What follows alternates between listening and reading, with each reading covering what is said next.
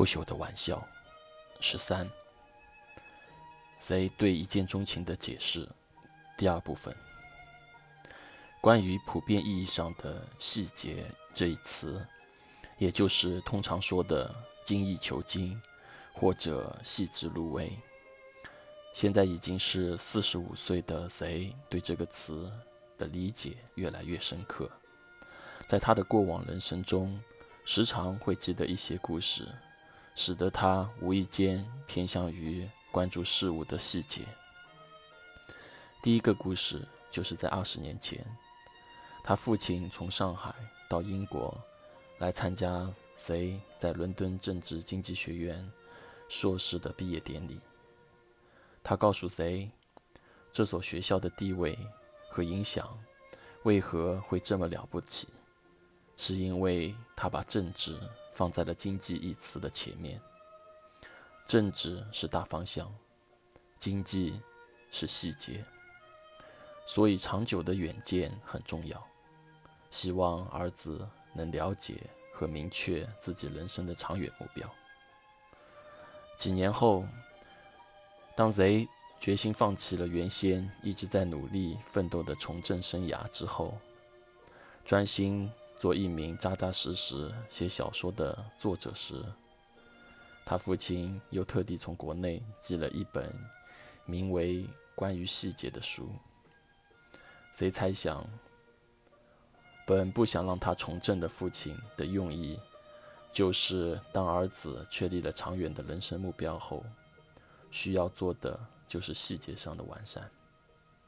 这就好比确认了政治路线和方向之后，经济实力是基础一样。如若放在谁的处境上，就是在确认了写作之路后，确保自己的收入平衡是必须的细节。第二个故事来源于谁对数学和物理的兴趣。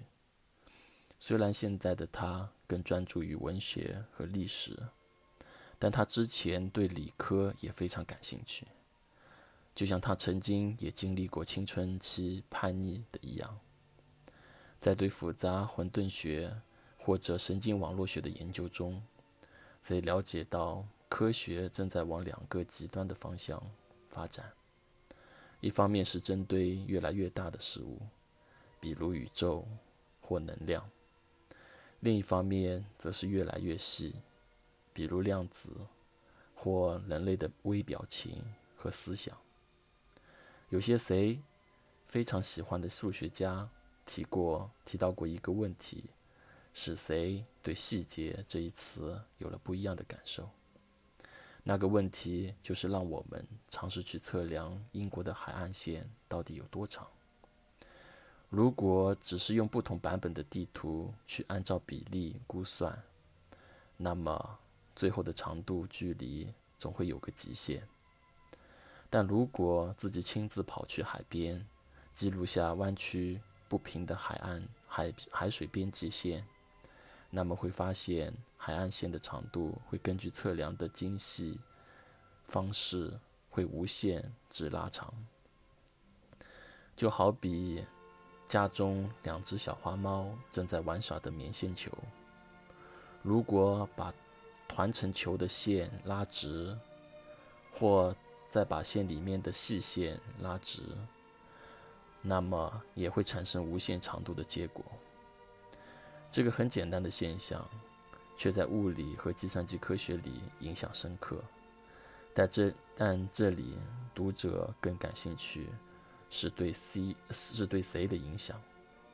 谁觉得普通一个事物，如果观察的角度和思考的程度不同，那么就会感受感觉到无限的收获。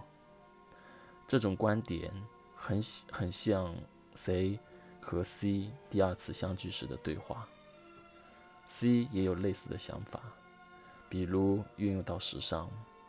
现在很多突破并不是在测量精准的本身，而是改变测量的方法，才能无限的扩拓宽。因此，想拓宽事物或延伸这个现实限定的世界，更有效的方式是突破传统的思维，用细节来拓宽，类似于用反证法来论证一样。因为细与宽是两个相反的字，想要得到更宽的目标，反而需要朝着更细的方向走。